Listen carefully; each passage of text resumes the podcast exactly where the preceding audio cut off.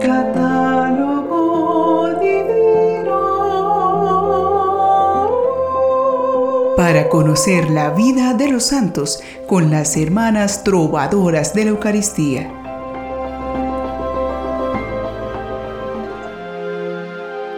Ya cerca de celebrar el nacimiento de nuestro Señor Jesucristo, les enviamos un gran abrazo fraterno, deseándoles paz y alegría en sus corazones. La santidad se construye paso a paso en medio de las situaciones más sorprendentes de la vida. Sin embargo, la gracia de Dios hace que lo imposible se vuelva posible, en especial sanando nuestro corazón, para no detenerse ante el mal que nos cierra el paso. En nuestro catálogo divino tenemos historias de santos que no dieron su brazo a torcer ante las dificultades de la vida. Escuchemos que santos nos dan su testimonio de fortaleza en este día 15 de diciembre. San Valeriano, obispo. San Maximino, presbítero y abad. Santa María crucificada de Rosa, virgen. San Urbicio, eremita. Santa Virginia Centurione Bracelli, viuda y fundadora. Beato Carlos Stip, presbítero. Beato Marino, abad. Y Beata María Victoria Fornari, viuda y fundadora. Nuestra santa protagonista de este día fue una joven viuda que dedicó sus riquezas a las obras de caridad y dando luego el paso a la vida religiosa llegó a ser fundadora de dos comunidades. Es la inusual historia de Santa Virginia Centurione Bracelli. Virginia era hija del dux de la República de Genoa, Giorgio Centurione y Lelia Spinola. Nació en el año 1587 en medio de una acaudalada familia. Recibió una esmerada educación religiosa. De hecho, sus padres querían que se le enseñara latín para aumentar su cultura y poder acceder a una abundante literatura. Su madre murió pronto y su padre la prometió en matrimonio a Gaspar Grimaldi Bracelli, único y rico heredero. Aunque sentía el llamado a la vida religiosa, dócil a su padre, cuando tenía 15 años contrajo matrimonio con Gaspar en 1602. De su unión nacieron dos niñas, Lelia e Isabela. Gaspar tenía una vida desordenada y era adicto al juego, haciendo sufrir mucho a Virginia. Cuatro años más tarde, Gaspar enfermó gravemente de los pulmones y buscando mejores climas se trasladó con su mujer a Alejandría. Gaspar murió el 13 de junio a los 24 años, dejándola viuda a los 20 años de edad. Su padre Giorgio quiso planear de nuevo una boda a Virginia, ayudado por su suegra, pero Virginia se negó a sus pretensiones.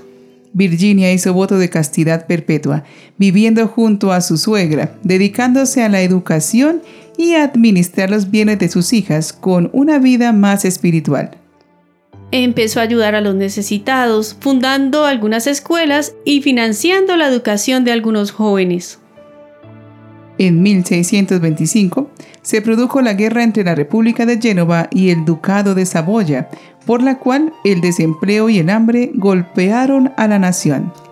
Los inmigrantes llegaban a Génova en busca de refugio y en este contexto Virginia se comprometió más organizando la asistencia de los migrantes y algunos prisioneros de guerra espiritual y materialmente.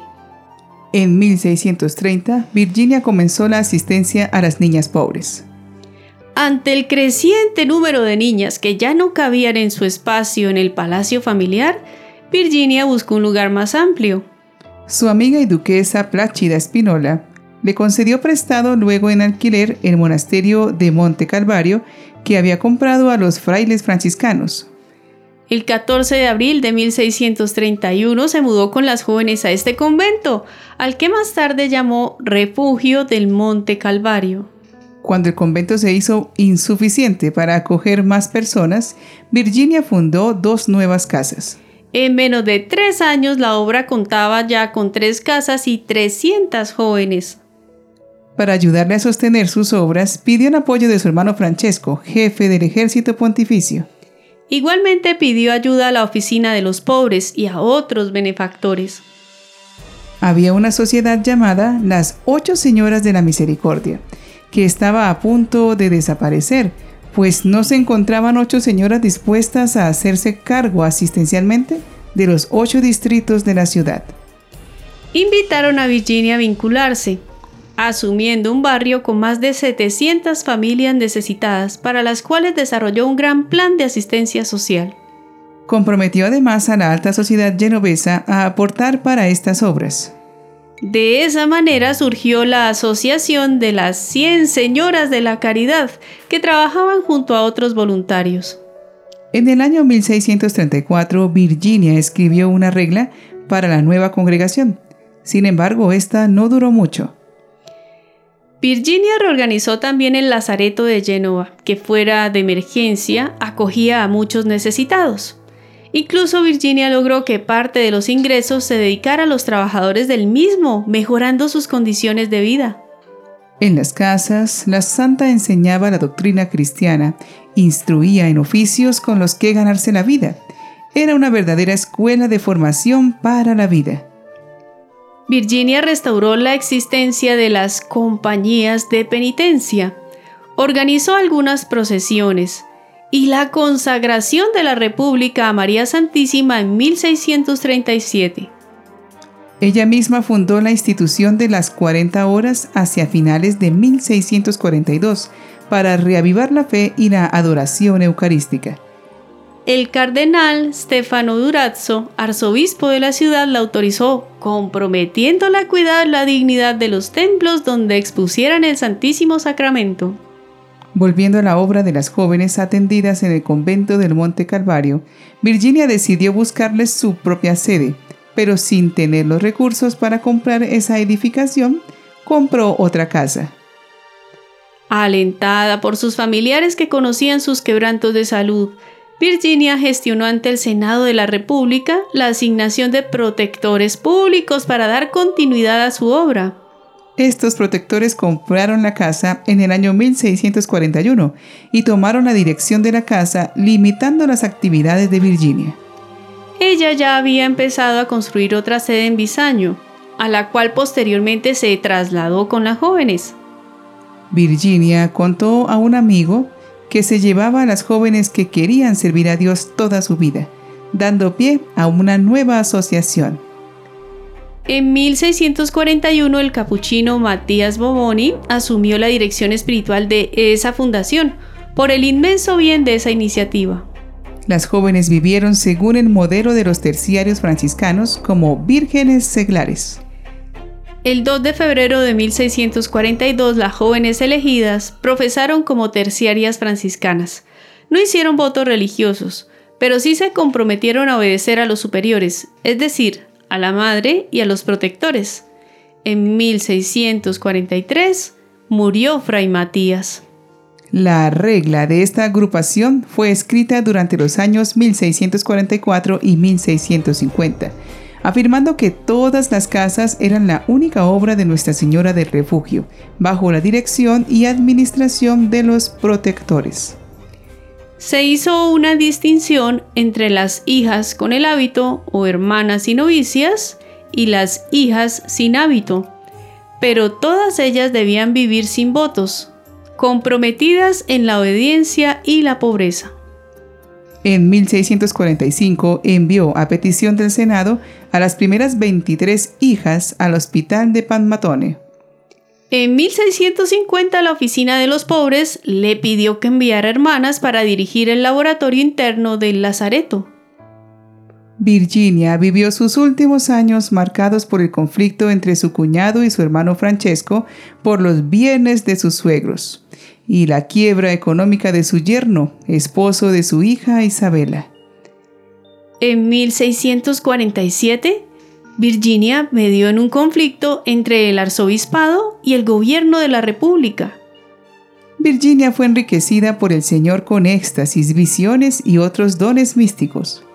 En 1649, tras una grave enfermedad, Virginia pidió y obtuvo que a los tres protectores se le sumara un cuarto, el marqués Emanuele Brignole, Gracias a la gran colaboración que éste prestó a la congregación, en algunas partes a las religiosas se les conoció como hermanas briñolinas.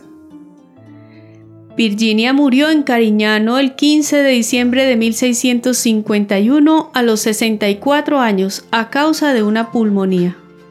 Fue sepultada en la iglesia del convento de Santa Clara de Asís, permaneciendo allí unos 150 años. Luego su cuerpo incorrupto fue trasladado a la casa madre de Génova. Fue beatificada en 1985 por San Juan Pablo II y canonizada por el mismo Papa en el año 2003. Con el tiempo la obra realizada por ella se desarrolló en dos congregaciones religiosas. Las hermanas de Nuestra Señora del Refugio en el Monte Calvario, con sede en Génova, y las hijas de Nuestra Señora en el Monte Calvario, con sede en Roma. Oremos pidiendo al Señor nos despierte una caridad generosa hacia los demás. Padre nuestro, que hiciste de Santa Virginia una persona entregada al servicio de los pobres Haz que nosotros sigamos su ejemplo y vivamos para servirte a ti y al prójimo que más lo necesita. Por Jesucristo nuestro Señor. Amén.